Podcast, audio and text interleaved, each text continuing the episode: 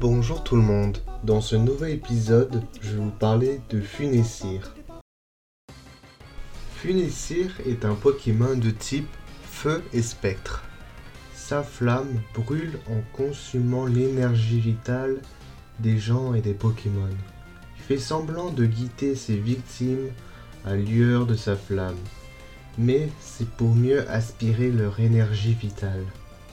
Son corps est tiède, réchauffé par sa flamme.